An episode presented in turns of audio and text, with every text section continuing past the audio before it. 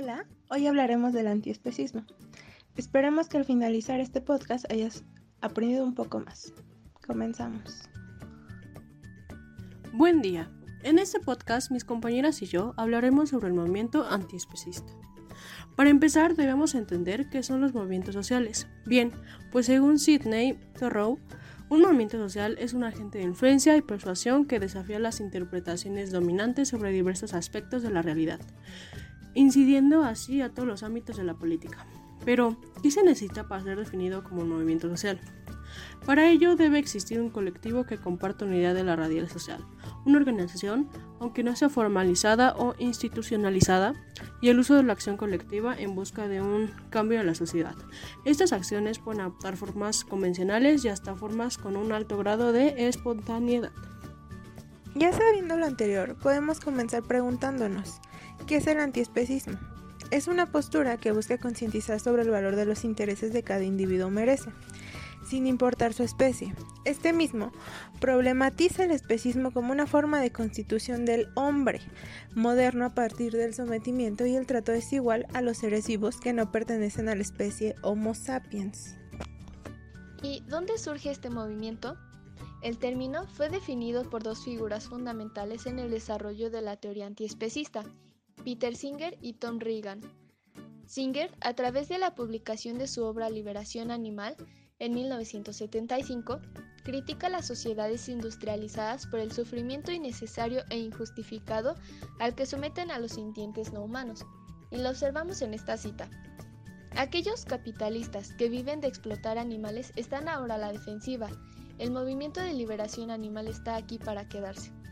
Por otro lado, Reagan, en su libro En defensa de los derechos de los animales, publicado durante 1983, menciona derechos morales para los animales no humanos, independientes de la racionalidad o no de los mismos. Esto es el hecho de que todas las especies tengan un valor inherente en sí. El antiespecismo sería llanamente como la consideración del trato preferente de unas especies frente a otras en base a la pertenencia de la especie. La diferencia fundamental entre el antropocentrismo y el especismo radicaría en el trato preferente. En el antropocentrismo es siempre en pro de la especie humana, mientras que en el especismo esa preferencia entre especies está abierta a cualquier otra. La marcha de este movimiento se realiza el 17 de noviembre, sin embargo, no se tiene registro de una fecha exacta en la que se dio la primera marcha. Entonces, ¿es lo mismo el animalismo y el antiespecismo? Según Peluchón, los animalistas son antiespecistas y sus convicciones les llevan al veganismo. De esta definición se deduce que el animalismo está incluido en el antiespecismo, o directamente que ambos términos son equivalentes. Este tipo de definiciones son bastante problemáticas, porque implican que muchas organizaciones que actúan en pro de mejorar el bienestar animal de un subconjunto de especies bien definidas, como puede ser una organización antitaurina o una protectora de gatos, directamente quedarían excluidas tanto del animalismo, a su vez, aún en el caso de tener un enfoque holístico de la opresión de los animales no humanos y de seguir una dieta vegetariana sin intención de dar los siguientes pasos. No queda claro si bajo este marco se podría considerar a esa persona u organización como animalista. El antiespecismo es una postura que busca crear conciencia y que cede el mismo valor a los intereses de un individuo, sin importar a qué especie pertenezca. Esta corriente afirma que hablar de especismo no es más que un grupo de clasificaciones que de ninguna manera determina el peso y valor que merece cada ser en la Tierra. Este movimiento afirma que todos los animales son iguales, más bien apela que el ser humano es un animal, al igual que un cerdo o un mosquito, si bien el especismo se ha encargado de clasificar al individuo en especies y en base a las diferencias de cada especie hacer discriminaciones sistemáticas, constantes y cuestionadas en todos los ámbitos de la actividad humana. Es importante saber que existen distintos tipos de movimientos sociales y el antiespecismo se clasifica así. Según su alcance del cambio, es reformista, debido a que busca la protección de los derechos de los animales a partir de la creación de leyes que salvaguarden su bienestar. Y a su vez es radical, puesto que resalta la ética animal y la igualdad entre especies, y además propone erradicar la idea del humano como un ser superior al resto, en pocas palabras, el pensamiento antropocentrista. Por otro lado, según la cualidad o ideología del cambio, es progresista, porque plantea un modelo de sociedad donde se ve al hombre como un animal y no como alguien supremo. También, según los objetivos del cambio, resulta ser estructural, el cual se divide en dos partes. Por un lado, esto es sociocultural al buscar un pensamiento distinto al antropocéntrico, para valorar a todas las especies por igual, dejando el abuso y la explotación. Y también es sociopolítico al exigir cambios en las leyes para que éstas protejan más la vida animal. Otra manera de clasificarlo es según el vector o la dirección del cambio pretendido, por lo que en esta ocasión es positivo, al proponer un cambio en la sociedad en busca del bienestar animal.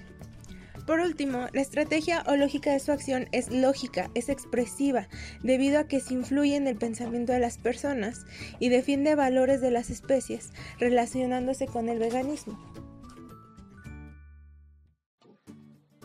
El antiespecismo se ha hecho muy popular generando así un gran cambio de ideales en las personas, tanto que se ha buscado que haya una ley basada en dicho movimiento. Incluso es de mencionar que en ciertos lugares ya se ha puesto en rigor.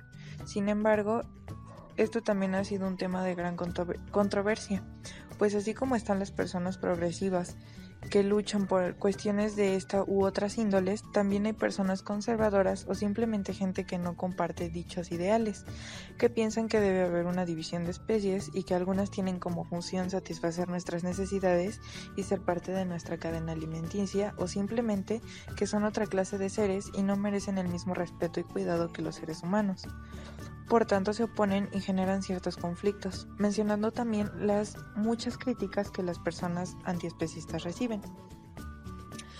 Dejando de lado la parte del conflicto, como mencionaba anteriormente, el, movimiento ha tenido tanta influencia que ha generado grandes cambios positivos, un mayor número de personas en contra del maltrato para todo ser, muchas personas ahora veganas e incluso el antiespecismo es aliado de otros movimientos y otra serie de beneficios. El movimiento feminista tiene una tradición más o menos larga que aboga por los derechos de los animales. Entre feminismo y antiespecismo interseccionan las luchas, pero no las opresiones, puesto que el especismo es el sistema de opresión que ejercen de forma unidireccional las personas humanas, o sea los animales mamíferos, hacia el resto de las y los animales no humanos. Ser parte del movimiento antiespecista es una postura política, pero no es un eje de opresión que atraviese a las personas veganas que siguen estando en el grupo dominante, el grupo humano.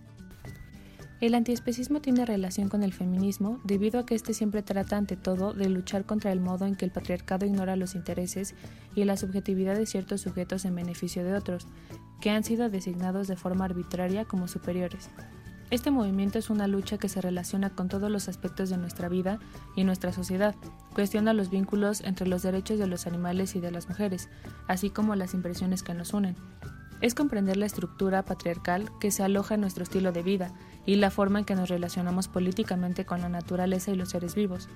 Como ya sabemos, esta corriente afirma que hablar de especismo no es más que un grupo de clasificaciones que de ninguna manera determina el peso y valor que merece cada ser de la Tierra.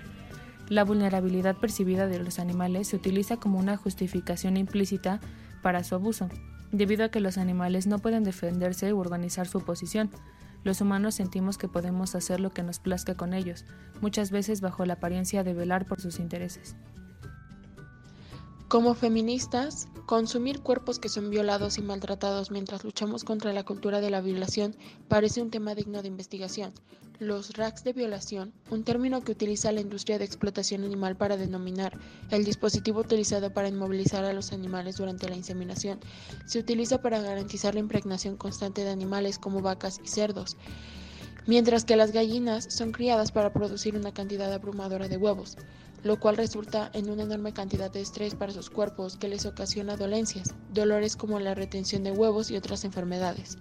Nos pudimos dar cuenta que en la actualidad debemos cuestionar y enterarte para poder hacer cambios, y las mujeres de hoy queremos saber si comparten la constitución de características con otra especie. Para terminar, tenemos que el antiespecismo es una conversación sobre lo que comemos y lo que compartimos. Es una lucha que se relaciona con todos los aspectos de nuestra vida y nuestra sociedad, así que cuestiona los vínculos entre los derechos de los animales y de las mujeres, así como las impresiones que nos unen. Es comprender las estructuras patriarcales que se alojan en nuestros estilos de vida y en la forma en la que nos relacionamos políticamente con la naturaleza y los seres vivos. También nos podemos dar cuenta que en la actualidad debemos cuestionarnos y enterarnos para lograr hacer un cambio. Las mujeres de hoy queremos saber si comparten la construcción de características con otra especie. Hemos contribuido a un escenario de presión como si fuéramos animales. La lucha por una liberación absoluta y eso incluía a los demás animales en sí, todos los seres vivos. Llegamos al veganismo después de visibilizar la violencia que se está ejerciendo sobre los cuerpos y las vidas de los animales no humanos. Debemos de pensar en cambiar la alimentación comúnmente, porque es importante en nuestra vida, pero también porque el veganismo despolitizado se convierte solo en una dieta, siendo un nicho de explotación y mercantilización que le permite al capitalismo reeditarse y atomizar la lucha. Con esto al final nos deja como al principio. Es por ello la importancia de cuestionarnos y conocer qué es el antiespecismo. Muchas gracias. Este fue el podcast del día de hoy y esperamos hayan aprendido más sobre el movimiento antiespecista.